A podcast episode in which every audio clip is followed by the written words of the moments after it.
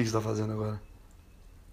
Tô come... Assim, agora eu começo a entender aqueles programas dos acumuladores dos Estados Unidos, porque tanta gente é acumulador.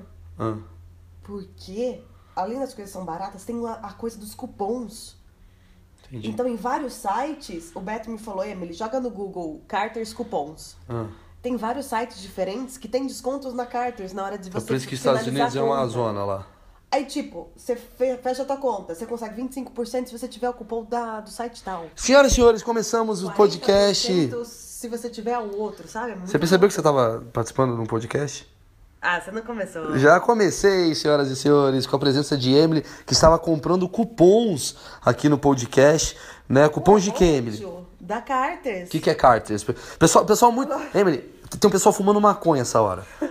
É, esse é meu público. Tem um cara fumando maconha. Só pra explicar. Eu tô entendendo os acumuladores dos Estados Unidos. Você já falou e já entrou isso. Ah, essa parte já Já- eu tô gravando você desde sábado passado. Então eu já expliquei tudo. Já explicou tudo. Mas o que, que é Carters? É loja de infantil de, dos Estados Unidos, que tem um monte de roupa muito barata. Vocês estão entendendo como é que é a minha vida, senhoras e senhores? Fica eu e Emily Ah, eu não sabia, sacanagem. Pois é, esse é, o, esse é o meu podcast. Um podcast que de bizunga eu chego e gravo a minha esposa numa cena constrangedora.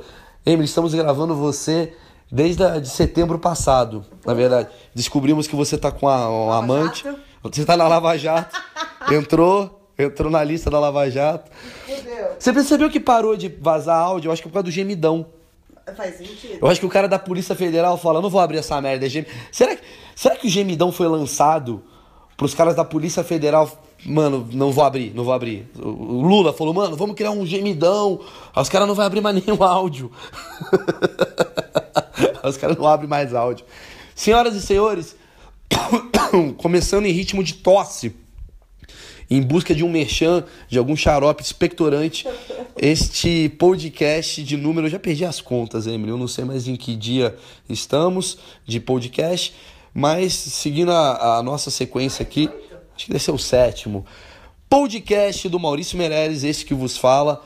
Hoje a gente vai ter leitura de e-mails, porque muita gente mandou e-mail, muita gente está elogiando o nosso podcast, que já virou nosso. Ah, é nosso? Considerando que numa separação você vai roubar tudo que é meu, sim, ele é nosso.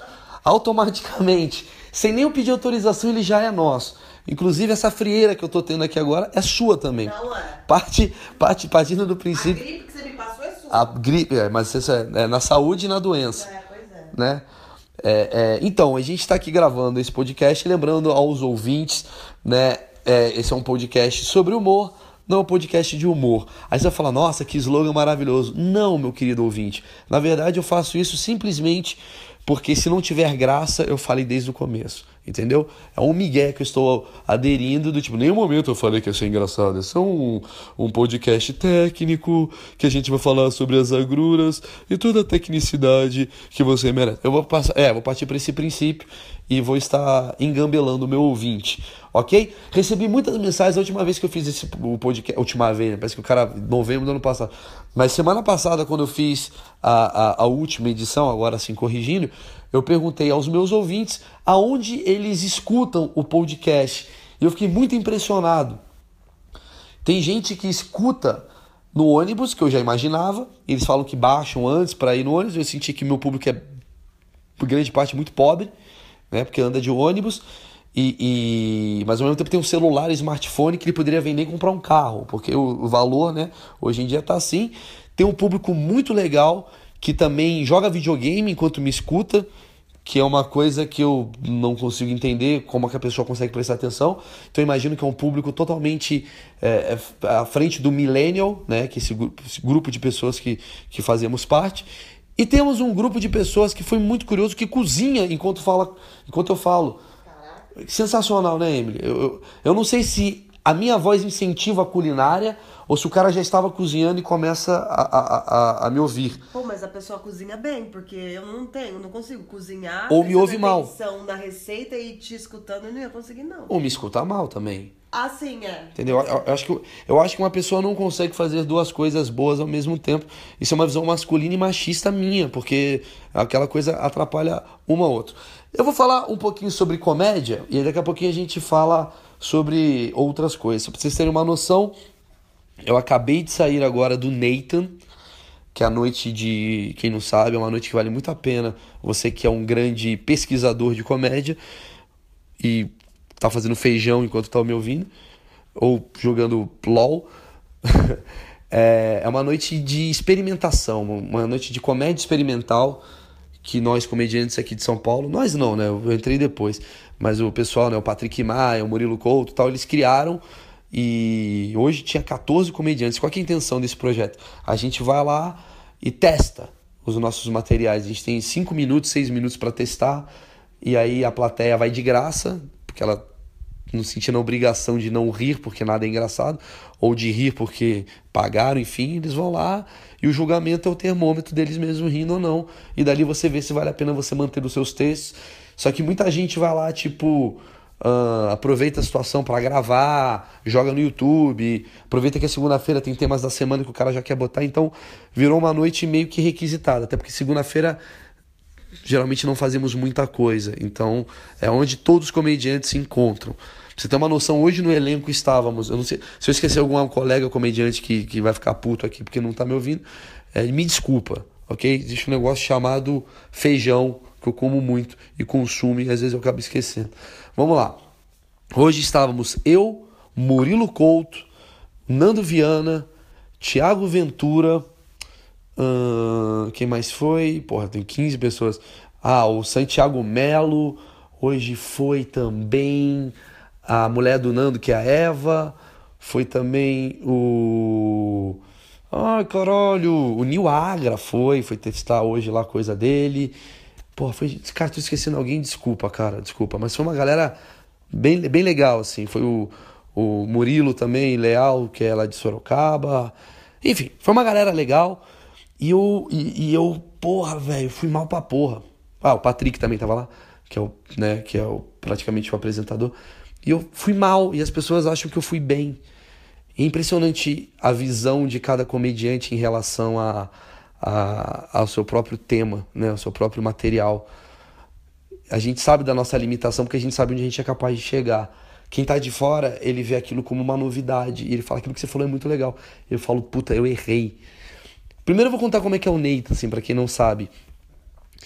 Imagina um teatro que cabe em 50 pessoas, é isso. São 50 lugares, tem uma cortininha, né?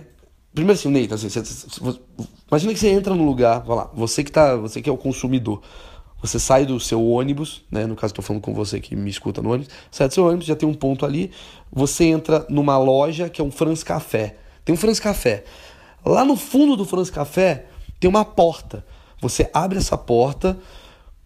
Aí você, assim que você abre essa porta, do seu lado direito tem 50 poltronas.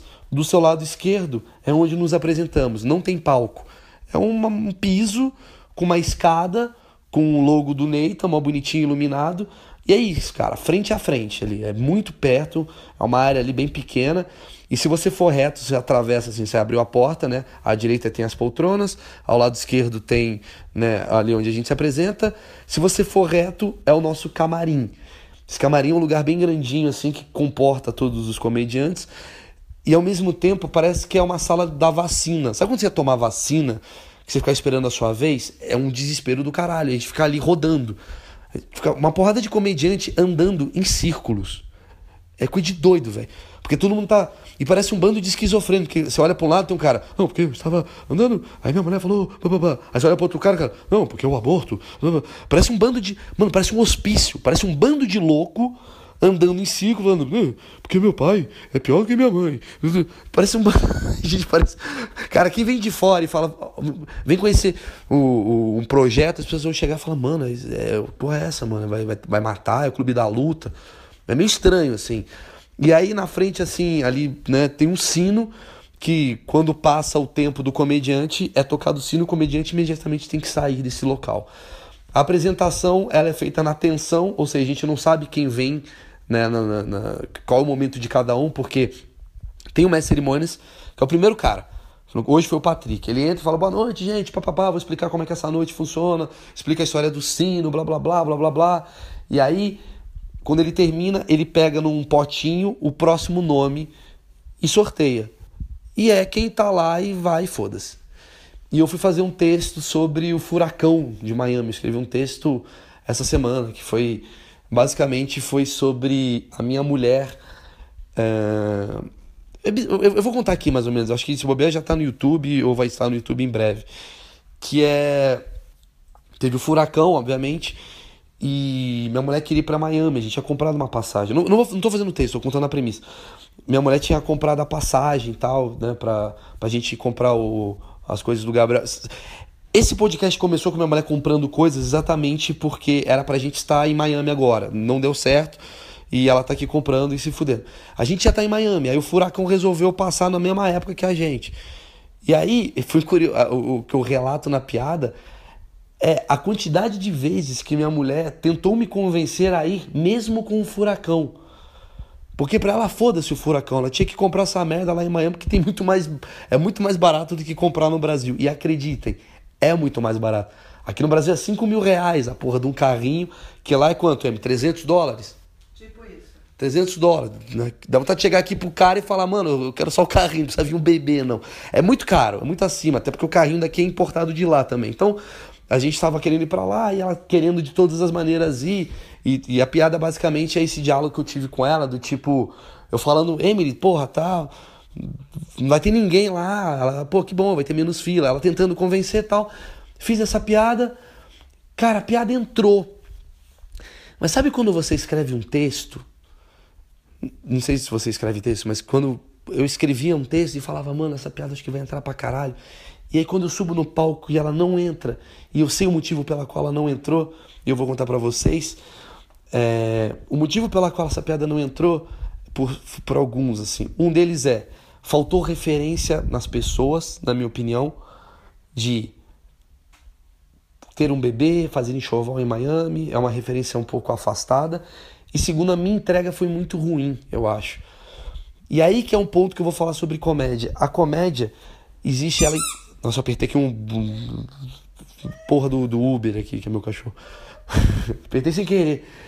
É, a comédia, ela precisa ser, de certa forma, identificável. Quando você joga. Vocês vão descobrir. Eu quero que vocês façam esse teste até na casa de vocês. Quando vocês joga o texto para a primeira pessoa. Vocês. Quando vocês jogam. Obrigado, Emily, pela, pela correção. Porra. Obrigado. Eu mandei mausaço, né? Porra, quando vocês jogam é foda. É, mas é o meu público anda de ônibus. Você também andava, Jorge. Então, mas agora eu tô indo pra Miami comprar enxoval. Ah, que pariu.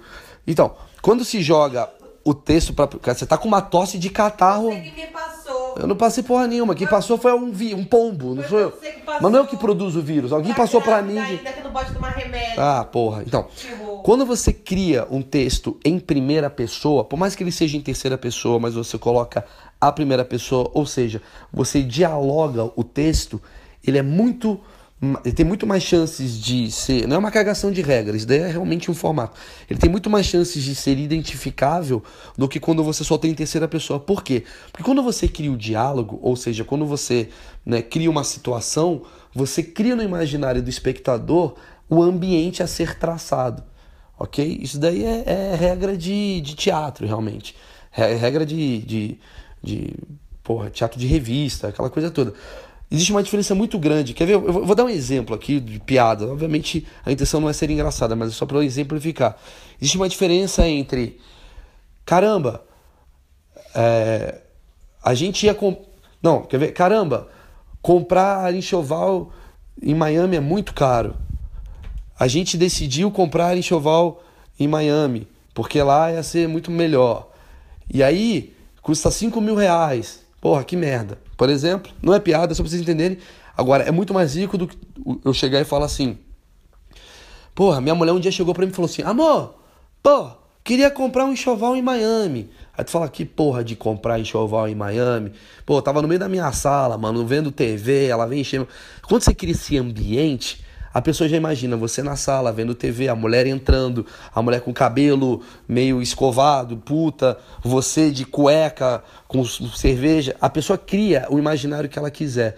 Então, quanto mais você jogar artifícios, quem faz isso com genialidade era o Bill Cosby. Quanto mais você jogar artifícios né, que, que exemplifiquem a cena onde você está inserido, mais rico vai ficar o seu a sua abordagem, mais rica vai ficar a sua abordagem, entendeu?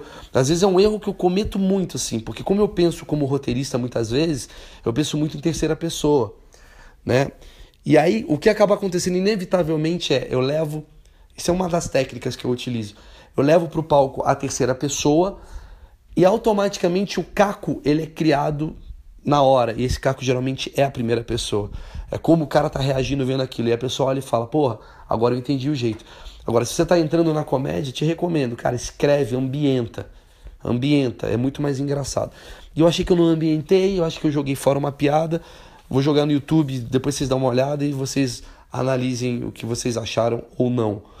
Ok? Emma, o que você achou da piada lá do furacão, quando eu te contei?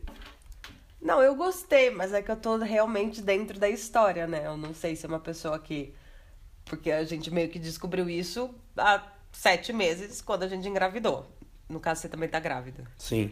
Mas eu não sei se as outras pessoas têm essa noção que a diferença é tão grande de comprar aqui ou comprar lá, realmente. É, mas por isso que você tem que ambientar. Então é possível que eu tenha errado porque eu devia ter falado mais, assim, do tipo, há uma lenda que comprar o enxoval do bebê em Miami é muito mais barato. Porra, por isso que os cubanos vão para Miami toda semana. Não é para fugir do governo, é para comprar fralda. Aí você vai começando a ambientar essa porra. Aí as pessoas, ah, entendi. Então, ah, então, mesmo sendo um furacão, ela se arriscou a ir. Caralho. Aí você vai criando toda essa atmosfera. Talvez o texto não tenha sido bom também, enfim, só tô querendo dizer para vocês que quando você ambienta, joga pro diálogo, uh, essa escada, essa muleta, ela tem que ser é uma ferramenta muito boa para a comédia acontecer. Uma coisa que eu estava vendo, que eu queria até observar no vlog, não é vlog, caralho, é podcast. É, é tá foda. No podcast de hoje é exatamente piadas. Pô, levei 17 minutos até chegar no tema de hoje. Quer dizer que eu tô indo bem no, no, no negócio. Muita gente pediu para mim para eu fazer também podcasts mais longos. Vou tentar fazer maior esse daqui. É... Temas. Eu queria falar sobre uns temas de comédia que eu acho que as pessoas estão usando que não, não pode. Não é que não pode, mas não vai dar certo. Que é, eu, eu percebo assim, por exemplo, às vezes eu tenho uma frustração muito grande. Porque como eu tô há 10 anos na comédia, às vezes a minha cabeça cerebral está em 2007. Porque foi assim que eu aprendi a fazer comédia. Então, o meu jeito, o meu estilo, ele precisa ser o tempo todo reinventado, renovado.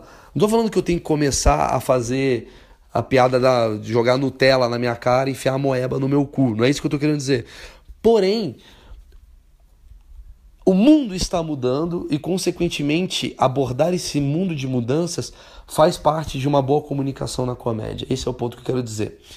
Eu acho foda você fazer piadas, foda ruim, da sogra, por exemplo, em pleno 2017. Mas não é porque essa piada está batida. A piada da sogra ela não tem graça em 2017, simplesmente porque o mundo mudou e a sogra ela não é mais uma pessoa insuportável na sua vida. Eu acho que um comediante ele tem que estar atento a esse tipo de, de mudança. Senão você vai ficar o tempo todo sempre né, atravancado no, no seu espaço-tempo quando você iniciou. E é isso que eu vejo em grandes comediantes, assim, não vou citar nomes, obviamente, mas assim, eu vejo alguns comediantes assim que eu falo, caralho, o cara ainda está fazendo piada nos anos 80, o cara ainda está fazendo piada nos anos 2004, e o mundo mudou. Por que, que a piada da sogra não tem mais graça? Na minha opinião, ok? Mas eu acho que tem um fato aí, né, que é, que, é, que é fato, que é... Por exemplo, eu acho minha droga o máximo, viu, Emily? Eu acho sua mãe muito legal. Obrigada. O que, que você acha da minha mãe? Gosto dela também. Gosta bastante? Sim, bastante. Tá. O que, que acontecia na década. A gente é os milênios, né? Igual eu falei. Na década de 90, antes dessa, dessa coisa toda que está acontecendo no mundo, digamos que as mulheres não trabalhavam com a assiduidade que trabalham hoje. Você concorda comigo, Emily? Só para não parecer machista? Concordo, pacas. Né? As mulheres não tinham esse trabalho como elas têm hoje. Essa liberação, essa coisa... Quer que eu já fale minha opinião para você não ser considerado... Ah... Não, eu vou falar que só tem homem aqui. Tem um cara no ônibus, outro cozinhando. Nossa, cozinhando ele é bicha. O cara vira machista. Não, é o seguinte. Naquela década, as mulheres meio que boa. Eu tenho que tentar andar em ovos aqui, senão. Ai, Não, Foda-se. Boa parte das mulheres não trabalhava. Muito mais mulheres não trabalhavam do que hoje. Né? Hoje você pega mulheres de, de 20 anos e estão no mercado de trabalho, de 18 anos, de 30 anos, 50. Naquela época, a mulher não trabalhava tanto. E a mãe menos ainda. Então o que, que era a vida delas? Encher o saco de um cara que trabalhava. Não estou sendo machista, estou sendo, sendo real. Então o homem ele odiava a sogra. Sim, elas não tinham o que fazer, ficavam o dia inteiro em casa fofocando sobre o pai e o marido. E aí os homens odiavam elas, então que... consequentemente odiava a sogra. Por exemplo, se a Emily parar de trabalhar agora, a Emily trabalha no caso, antes que você fale, eu sou machista, a Emily é dona da minha empresa. Então, é, se a Emily parar de trabalhar agora, viver um ano no, no Instagram, ela vai realmente ser uma pessoa insuportável junto com a mãe dela. Né? E vai ficar o tempo todo falando, meu, onde é que tá o Maurício? Você viu que o Maurício tá jogando bola? Você viu que não sei o que? Essa é a vida você de alguém. Você viu que ele curtiu a foto de sei lá quem? Quem que é sei lá quem? Quem que é essa blogueirinha? Aí entra na foto da blogueirinha e fala que. Ah. Sei o quê. Aí se o cara chegava em casa cansado, sei lá, depois de pegar uma amante, talvez. Abria a porta, tava lá uma lista de coisas que ela e a mãe. E a mãe era uma cúmplice de um crime. Porque a mãe que ficava, às vezes, alimentando a cabeça, que a, menina ficava sozinha em casa, falava, mames, o meu marido saiu pra trabalhar e eu fiquei vendo aqui. A mulher, quando tem nada para fazer, ela busca coisa para ver. Ela vai buscar o batom na porra da cueca. Tô falando que eu sou a favor da traição? Não, não estou falando isso. Tô falando que ela. Não precisa nem buscar o batom na cueca. Ela vai buscar um pelo do saco do cara na porra da, da, da, calça. A pessoa que trabalha, a pessoa que tem outros objetivos.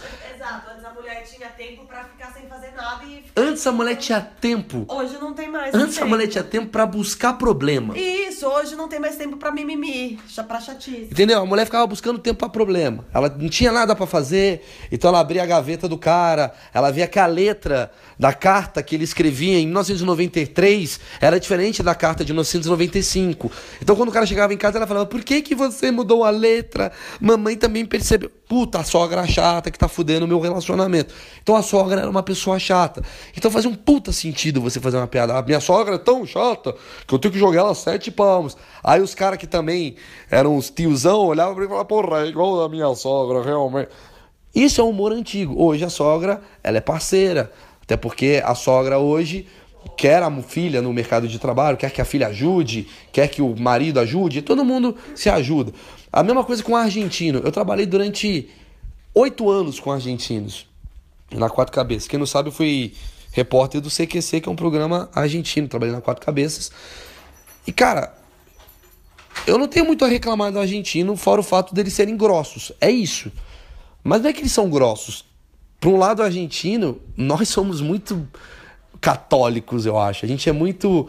Ai, com licença, desculpa te incomodar. Eu posso pedir para você amanhã chegar às 8 da manhã e fazer o relatório como eu havia prometido que ia entregar para o meu chefe? Por favor, por obsequio. o argentino fala. Aqui, idiota, amanhã, 8 horas da manhã, tem que estar o relatório. Merda esse. E vai embora. E a gente fica, ai, como ele é grosso. Não, o cara é assertivo de uma maneira que nós brasileiros não somos. E eu trabalhei com argentino e todo esse papo de que o argentino é babaca, que o argentino uh, se acha pra caralho, é uma coisa meio que, às vezes, equivocada, porque eu vi muito mais brasileiro encher saco de argentino, inclusive na Argentina, do que argentino encher saco do brasileiro. Porque quando eu fui pra Argentina, muitas vezes eu fui muito bem recebido, pô, os caras me tratavam muito bem, né? Uh, o argentino é, pô, vem aqui em casa, a gente sempre teve uma relação muito bacana, nunca tive problema nenhum com o argentino, fora a relação de trabalho, que é uma relação que já é automaticamente uma relação né, fora do, do, do convencional, digamos assim. E por que, que a Argentina é taxado de babaca? Porque isso é algo dos anos 80. Porque nos anos 80 a Argentina era melhor do que o Brasil. E a gente era tão arrogante que a gente não podia permitir isso acontecer. Então a gente fudia os caras. Porque a Argentina naquela época tinha uma economia melhor do que a do Brasil. Os caras lotavam Florianópolis, os caras pegavam o carro, ia para lá. Eu me lembro de um argentino falando comigo uma vez, que ele falava que ele sente saudade do, do Brasil, porque ele vinha pro Brasil e comia três mistos quentes, de tão barato que era. O Brasil tava numa crise, né, da porra toda, ali antes do plano real, né? Uma crise doida. E, e, e os argentinos lotavam em Floripa, pegavam as minas do, do, dos brasileiros. Aí começou a. Pô, Maradona era o melhor jogador do mundo, o Brasil tava na merda no futebol. E aí o Brasil era a potência que estava triste e, e, um pouco magoadinha. Então vamos fazer o quê? Rebaixar os caras. Ah, os argentinos são babaca. Então isso virou um estereótipo que não faz muito sentido. Então eu acho meio errado você chegar no, no show e falar, ah, porque o argentino. É, não sei o que, os caras são ruins, tipo os argentinos. Acho que não é, essa piada não faz sentido. Assim como o meu chefe. Porra, a visão que eu tenho de hoje de chefe, talvez porque o meu tipo de emprego seja um pouco até né, fora do convencional, é um chefe parceiro, é um chefe que tenta agregar, um chefe né, que foi millennial também, um chefe que. Não um chefe que estupra você e te mata, tirando os argentinos com quem eu trabalhei, mas é um chefe mais de boa, de trocar ideia, né? Aquele chefe. Oi, se o chefe vê que eu estou no, no Facebook, o bicho vai pegar. Essas coisas são meio que antigas, na minha opinião. E aí, quando você chega, por exemplo, num show e fala tá tão complicado quanto a sogra, tá tão complicada quanto o chefe, as pessoas olham e falam: não, não, não peraí, não tem graça isso. Meu chefe é mó de boa, inclusive estou no show com o meu chefe. Né? Eu acho que isso daí deu uma mudada. Então, eu acho que os estereótipos eles têm que existir, porque são engraçados, mas eles têm que ser mudados também, né? Porque tipo, hoje em dia a piada para mim é o Rodrigo Hilbert, um estereótipo dos novos tempos. Que o cara é tão foda que ele é o Rodrigo Hilbert. Se você chega em qualquer show e tu fala, nossa, esse cara é foda, parecia o Rodrigo Hilbert, e nego ri de cagar de rir. Aí você vai fazer isso daqui a 10 anos, o pessoal fala, quem é Rodrigo Hilbert? Acabou. A Preta Gil é gorda. Cara, essa piada já tá batida, tem outras gordas, entendeu? É, é, é isso que eu acho que tem que ser mudado. A gente tem que. Você quer fazer estereótipo, você quer usar muleta?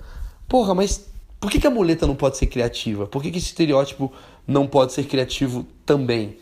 Né? Então a comédia ela vai mudando. Isso é uma coisa que, vou, que a gente vai sentir daqui para frente. Essa relação do machismo é algo que vai mudar. Quer a gente queira, quer não, porque uh, boa parte do público feminino está bem indignada com piadas machistas, que elas dizem ser machistas e elas têm o direito delas de opinar e achar o que é o que não é. E aí, consequentemente, a propaganda olha e fala: está sendo machista? Vamos mudar o foco. E aí o programa de TV fala: essa piada é machista, vamos mudar. Então, de certa forma, a sociedade está alterando. Daqui a 10 anos, quando eu fizer essas minhas piadas que eu faço, gente fala, e a mulher é gostosa, vocês vão falar, nossa, como o Maurício é velho. Porque vai ter um moleque de 18 anos, desconstruidão, fazendo texto, falando, oh, as mulheres, o empoderamento. E nego vai falar, porra, que piada atual. Eu posso me tornar um velho da comédia. Eu posso me tornar um tiozão do churrasco. Nós, comediantes, podemos tornar, nos tornar isso, se é que já não somos muitas vezes. Sabe aquele tio do churrasco que você fala, nossa, piada do pavê de novo? Pois é, há 30 anos atrás a piada do pavê era uma grande novidade. E o nego falava, como esse cara é genial. Ele olhou pro pavê e pensou, porra, ele pode fazer uma brincadeira que é pavê ou para comer. Olha que gênio. Só que é desde os anos 80 o cara fala, porra, essa daqui eu vou mandar. Eu vou mandar essa, pessoal vai ficar louco. Só que a galera fala, porra, tio. Já deu. E os, quem ri da piada é o velho. O outro velho, outro velho, outro velho. Os jovens olham e falam, puta que pariu, todo churrasco que eu vou é a piada do pavê, maluco. Então a gente tem que tomar cuidado pra gente não virar o tiozão do churrasco também. É um grande desafio comediante, cara. É foda. Acho que chegamos agora ao momento. 28 minutos, Maurício Meirelles. Sensacional. Até a Emily foi embora. Daqui a pouco ela volta. É o momento onde. Ah, você tá aí? Achei que você saiu fora do. do, do, do, do... Não, podcast, não é? Não, esse podcast é meu. Não, você falou que é nosso, é nosso. Esse podcast é meu, a Emily tá com uma barriga imensa aqui. Eu tô aqui exatamente. Nesse exato momento, o Gabriel está completando quantas semanas? 25. Eu odeio quando fala semanas, porque eu faço uma conta. Não, eu, eu sempre odiei que me falava semanas. Tipo, fala meses, para de ser chato. Mas hoje eu entendo. Mas para as pessoas em geral eu falo mês para não ser chato. Um dia alguém perguntou para mim quantas semanas a Emily tá. Quase falei, sei lá, mano, faz aí 30 vezes. 30 anos vezes 4.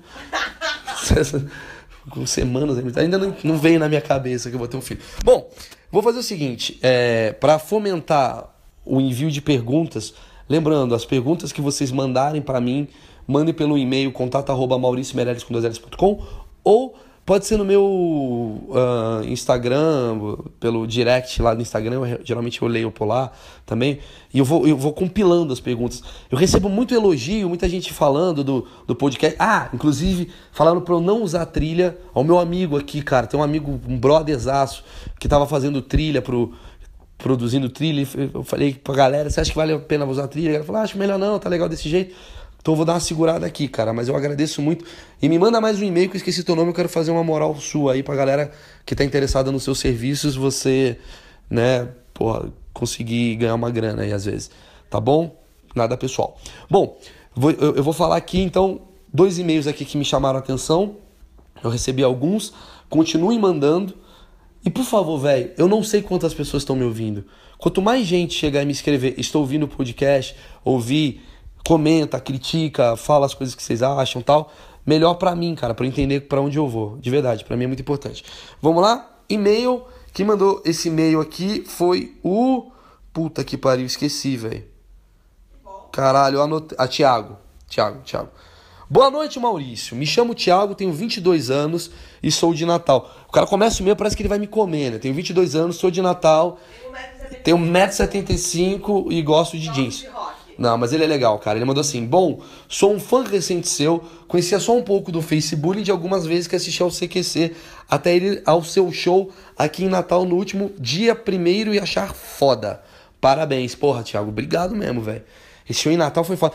Quem não conhece os meus shows, vou explicar. O meu show, todo show ele é diferente, cara. Eu faço uma hora de stand-up e depois é uma hora que eu chamo de zona total. Né, que parece com zorra total, mas é uma zona, porque é improvisado, então depende muito das pessoas que lá estão, é muito do caralho.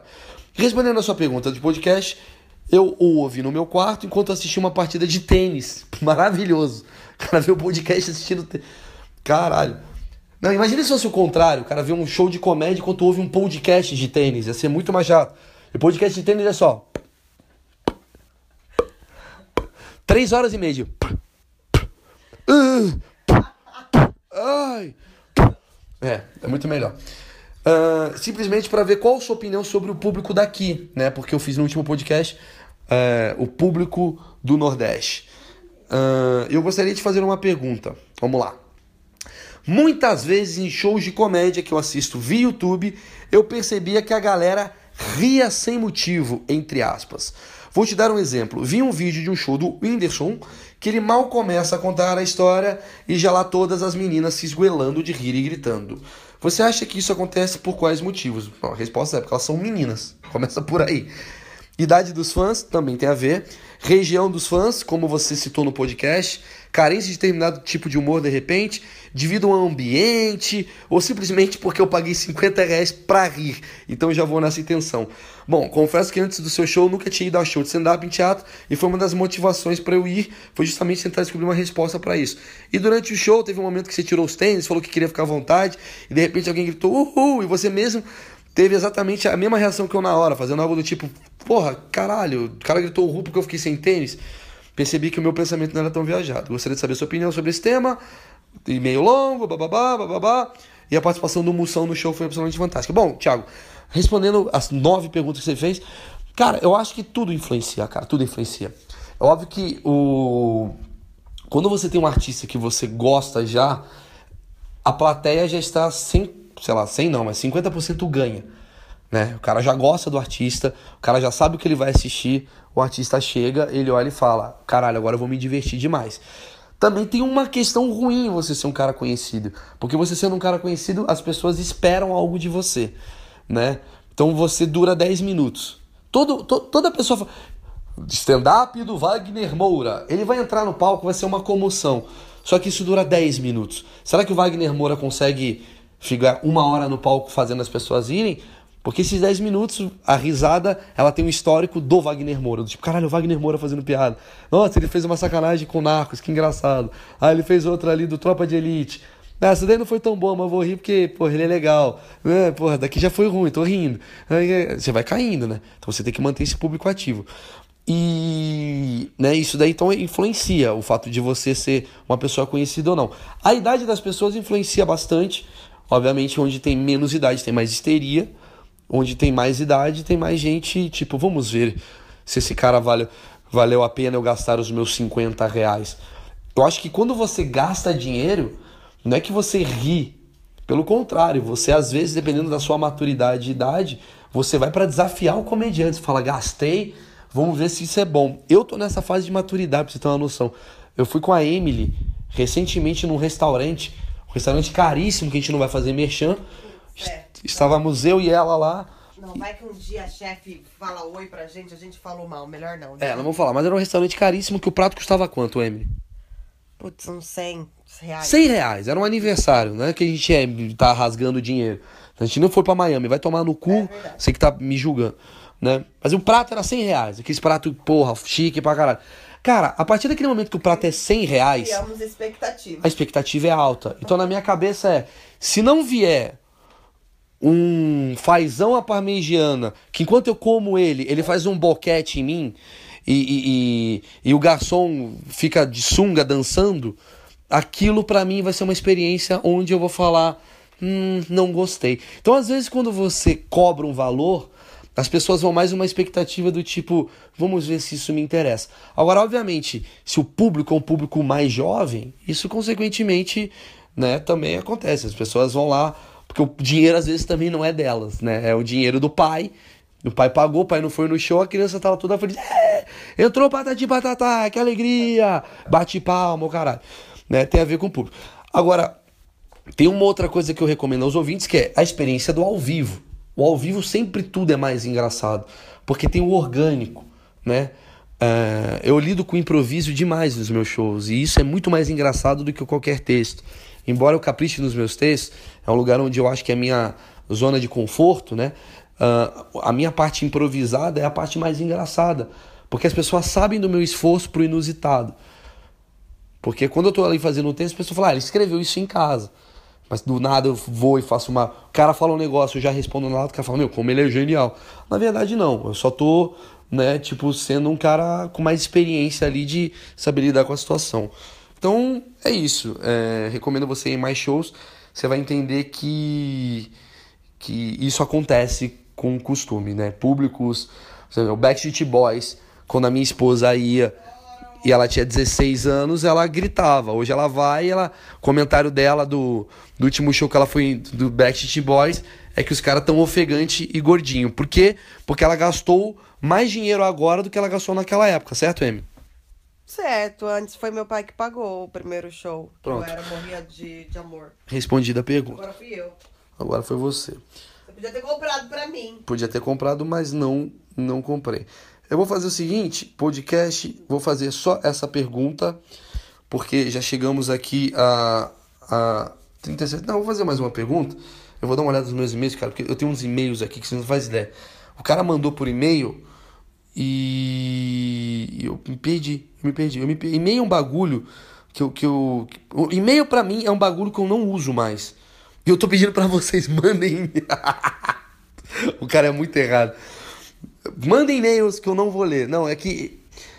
Enfim, vamos lá. Mandem e-mail, continua mandando. Esquece que eu falei. Vamos lá. Achei o e-mail. Aqui achei e-mail. Antônio Fernandes. Caralho, o cara é muito fodido. Porra, mestre em ciência da computação. O cara é um mestre. Puta que pariu. Não vou responder essa pergunta. Vamos lá. Bom dia, Maurício. Gosto bastante do seu conteúdo. Olha só. Cara. Aí, Emily. Toma essa. O cara que é bacharel, maluco. Gosta do meu conteúdo. Só. Não é só moleque retardado que anda de skate, não, velho. A galera boa aqui. Gosto bastante do seu conteúdo e recentemente fui surpreendido pelo seu novo projeto de podcast. Estou podcasteiro pra caralho. Ultimamente acredito que programas de qualidade com pitadas de humor e conteúdo diverso ainda estão em falta. Gostei da sua abordagem, obrigado. E queria dar uma dica baseada no que você falou. Gosto de podcasts longos. Esse é pra você, Fernando. Tá bem longo esse daqui. Escuto os programas enquanto trabalho ou quando não preciso estar disponível para escutar algum áudio importante. Conteúdo pode ser diverso, mas as pitadas de humor descompromissadas são fundamentais, como você está fazendo. Continua assim. Vamos lá. Pergunta: Qual a situação ou história contada mais bizarra que você já ouviu ou presenciou nos seus shows ou até mesmo na TV? Você lembra de alguma, Emily? Agora de bate-pronto. Porra, é muita coisa, hein? Qualquer coisa, de TV ou show, Qual a situação mais. Ah, a situação mais bizarra foi o dia do soco na cara do bem. é, foi mais estranha, né? Cara, essa foi a coisa mais bizarra que eu já presenciei, cara. Vamos lá. Fernando, obrigado por resgatar da minha memória um bagulho que eu tinha esquecido, assim. A gente, tá, a gente tinha uma noite aqui em São Paulo chamada Seleção do Humor Stand-Up. Que éramos eu, Ben Ludmer, o André Bernardes, a Mel Maher, nesse dia tava o Marcos Castro, a Marcela Leal e o Márcio Ribeiro. Era essa noite. E aí, eu tava no camarim, escrevendo o meu texto, né, que eu ia apresentar naquela noite e tal. Ben Ludmer Caso você não conheça, é um comediante gordo, que ele é um judeu que faz mágica tal. Ele tava, né, dando seu número lá tal. E de repente, cara, eu sou assim, plá, plum, plá, lá, lá, lá, lá. Falei, caralho, mano, o que, que esse filho da puta tá fazendo? Aí o camarim, só pra você ter uma noção do camarim, como é que é o camarim do Teatro Folha. É um camarim muito afastado, assim, do, do palco, né? Um camarim, você abre a porta, você anda uns 200 metros, aí você tá no palco. E aí, de repente, velho, plá, plum, plá, plá, plá, plá, plá, O Alexandre, que era o produtor da gente, olhou pra gente. Ele levou tipo 10 segundos, assim. Fosse mais, ele matava o bem, se demorasse um pouquinho mais. Ele levou uns 10 segundos e falou: Que porra é essa? No que ele levanta, já tá o bem na porta do camarim e um cara avulso, do nada, meio socando ele. E ninguém entendeu essa porra. Caralho, que, que é isso? Hã? Que número é esse do bem? Que, que ele chamou, o contratou um ator. Será que ele tirou da cartola um, um pit boy? Que merda é essa? E aí eu olhei, quando eu olhei pro óculos do bem, o bem usava óculos, né? O óculos dele tava quebrado no chão, assim. Foi até meio que ele perto ali da coxia ali do palco. Tava meio quebrado, assim, estilhaçado o óculos dele. Aí eu olhei pra sobrancelha dele, tava sangrando. Falei, que porra foi essa? E aí o Alê, né, que é o produtor, segurou o cara, e o cara tava aquela coisa agressiva, vai tomar no cu, filha da puta, bababá. Isso, palco vazio, né? Ou seja, o cara que tava no palco, o que, que ele viu? Ele viu Ben Ludmer fazendo umas piadas, sobe um cara da plateia, arrebenta ele, vai para trás do, do, da coxia, né? Que é ali a parte de trás do palco, e vazio, né? Durante dois minutos. E aí o cara deu porrada, tal, não sei o que, não sei o que lá. E aí o, o o, o Ale pegou o cara, levou ele meio que né, para fora. E a gente se perguntando o que, que aconteceu. Moral da história. O Ben Ludmer, ele é um comediante gordo. Aliás, é uma dica para todas as pessoas que estão ouvindo e fazem comédia. Cuidado com quem você interage. Às vezes não é o dia bom dessa pessoa, tá? E olha que eu faço webbullying, eu brinco com as pessoas. Mas por isso que eu sou malaco e falo, quem quer participar, porque eu já me fui dessa forma também. O cara tava lá, o Ben Ludmer fazendo o show dele. Ele é gordo, então ele fala: se eu sou gordo, eu posso sacanear gordo. E o cara da plateia era gordo. Só que imagina que o cara da plateia, nesse dia, ele falou: velho, eu não aguento mais minha gordura. Eu tô. A minha mulher tá zoando, que o meu pau tá pequeno, eu não consegui emagrecer. Aí a mulher falou: calma, amor, vamos num show de comédia lá no Teatro Folha pra você dar uma relaxada. Ele: não posso, eu sou gordo. Não, amor, vamos lá no show de comédia que você vai ver que isso tudo é uma grande besteira. Lembra, será que vai ter assentos para mim? Calma, amor. Não fica ofendido com o que as pessoas falam na rua. Lá no show de comédia você vai se divertir e relaxar. Aí o cara foi, né? Aí ele sentou na primeira fileira e falou: É, acho que aqui agora eu vou me distrair um pouco. Aí passa um minuto, quem que entra no palco? Um gordo. Ele já olha e fala: Ih, gordo. Aí o gordo lá começa a fazer piada de gordo. Ah, eu sou tão gordo que não sei o quê. Aí a mulher deve ter dado uma nadadinha pro cantinho do lado dele, assim, tipo, ih, olha só, tá brincando que é gordo, né? Ele, é, é ele leva bem essas coisas de ser gordo, né? Vamos ver até onde vai isso. E aí o comediante, né, que é filho da puta por alma, olha pro gordo sentado na plateia e começa a falar, ah, eu sou tão gordo, tipo esse cara aqui. Aí o cara já, tipo, engoliu seco, né? Tipo, ah, então Tô gordo mesmo, né? Aí ele dá aquele risadinha, né? Aquela risadinha amarela. A mulher olha para ele e fala: Calma, amor. É uma piada, ele é gordo também, tá? Aí ele continua. Não, porque o gordo é foda, o gordo, né, amigo? Cara, é. Na terceira, maluco, que ele falou. Ele falou alguma coisa do tipo. Uh, que o Dumbo o cara parecia o Dumbo, alguma coisa do tipo. Eu não me lembro direito da. Se vocês buscarem no Google, vocês vão descobrir a treta. Põe Ben Ludmer agredido no Teatro Folha. Vocês vão entender direito. Na terceira, maluco. cara levanta do palco, da plateia, quer dizer, vai pro palco e já mete uma na cara. Plá! Plou! Plum! Corta pra eu no camarim. Plá! Plou! Plum! Caralho, que porra é essa? Então foi essa construção da cena que aconteceu. E nisso, todo mundo consertou a situação ali e tal. Pensa que a plateia ficou tipo um minuto e meio ali. Um minuto meio, caralho. Ficou uns dois, três minutos ali, meio tipo, que porra é essa? E aí vem outra coisa que eu aprendi nesse dia. Quando você faz comédia, diferente do teatro, você não pode fingir que as coisas não estão acontecendo. Porque as pessoas, elas precisam de uma resposta. É igual um amigo meu que é cadeirante, que é o Zé Luiz. O Zé Luiz tem deficiência na mão tal. E, cara, é estranho quando ele entra no palco, porque as pessoas elas estão esperando, né, um comediante com dois braços. De repente entra o cara sem um braço. Se ele não fa... enquanto ele não falar que ele não tem um braço, as pessoas vão falar tipo, ele não tem um braço. Ele não, não tem um braço ali. Ele não tem um Então a primeira piada do, do Zé Luiz é maravilhosa. Ele fala assim: caralho, tô muito nervoso, tô com meu único cu na minha única mão. E a galera relaxa, ele, tipo, uf, ele fez a brincadeira então agora ele pode falar sobre casamento, sobre futebol, que eu vou entender. Mas a primeira coisa que ele tem que falar é: tô aqui, vocês estão achando estranho, né? Porque fica uma coisa meio. E aí, assim que deu a porradaria, entra o MC da noite, eu não me lembro quem era, e não fala nada. Fala, bom, gente, dando continuidade, casamento, né? A minha mulher é tão gorda. E começa, tipo, e a galera, tipo, oi, ninguém vai falar sobre isso. E foi uma água atrás da água. E eu considero essa a noite porque, porque bizarra, né? Porque foi tomou um soco na cara e essa foi a noite que eu descobri que eu sei fazer improviso. Porque até então eu tinha muito cagaço de subir no palco sem roteiro. Tem um comediante que eu acho que faz isso de uma maneira brilhante, que é o Ross Noble. É um comediante que ele sobe no palco, ele faz uma hora e meia de um texto dali, rolando. Ele sobe no palco e fala: E aí galera, tudo bem? Nossa, vendo um cara com chapéu. Porra, o chapéu é tão complicado que ele vai jogando umas piadoca, mas ele tá trocando ideia com a plateia, assim. Ele faz isso de uma forma muito brilhante.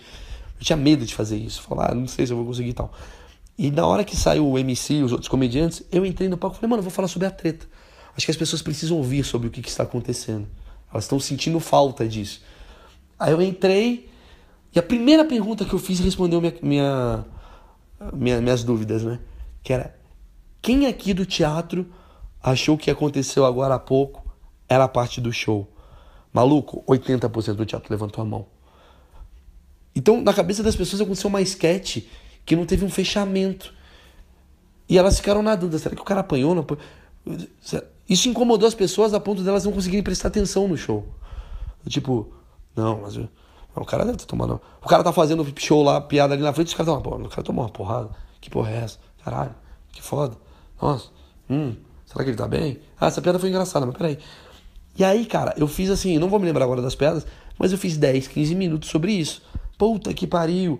Coitado do cara, mano, que socou bem e ficou com maquiagem na, na mão. Foi falando umas merda. Que a galera foi. Eu falei, mano, eu tava no camarim, do nada eu vejo uma porradaria. Falei, que merda é essa, caralho? É hooligan, bababá, fui falando. A galera foi rindo, foi rindo, foi. Eu falei, maluco, que foda. Eu consigo fazer improvisação uma vez que eu sei lidar com essa situação de desconforto. E a partir dali eu comecei até a aprimorar mais essas habilidades aí de improviso. Mas enfim, senhoras e senhores, hoje a gente fez um podcast longuíssimo. Quero ouvir a opinião de vocês a respeito. Queria agradecer a todos por mais uma vez ouvirem. Mandem os recados, mandem e-mail, já mandei aqui o, né, onde vocês têm que mandar. Vou tentar responder na medida do possível. E hoje eu vou dormir porque hoje foi uma noite ruim de comédia para mim, eu não fui tão bem quanto eu imaginei. Né? Eu tô mal acostumado. Não que eu sou um cara muito ovacionado, não, mas eu tô mal acostumado com essa coisa da, dessas mudanças que estão acontecendo e eu preciso me aprimorar mais. Eu acho que a comédia ela não pode deixar você na zona de conforto. A comédia, aliás, é o estilo que menos você pode ficar na zona de conforto. Porque drama, maluco. Pega uma criança com câncer sem perna, tu vai chorar a vida inteira. Comédia, você não vai achar graça de tudo sempre a mesma, né, o tempo todo. É mais difícil. Então é isso, gente. Muito obrigado pela participação de vocês mais uma vez. Um grande abraço a todos e, sei lá, deixar um recado da Emily aqui final para os ouvintes, sei lá, deixar algum slogan, alguma mensagem bonita final aqui pro pessoal. É... amanhã é um dia se o dia estiver chegando. Puta mensagem da Amy. Obrigada. Com essa mensagem maravilhosa que fez o pessoal Refletir. refletir. Claro. Encerramos o podcast de hoje. Valeu!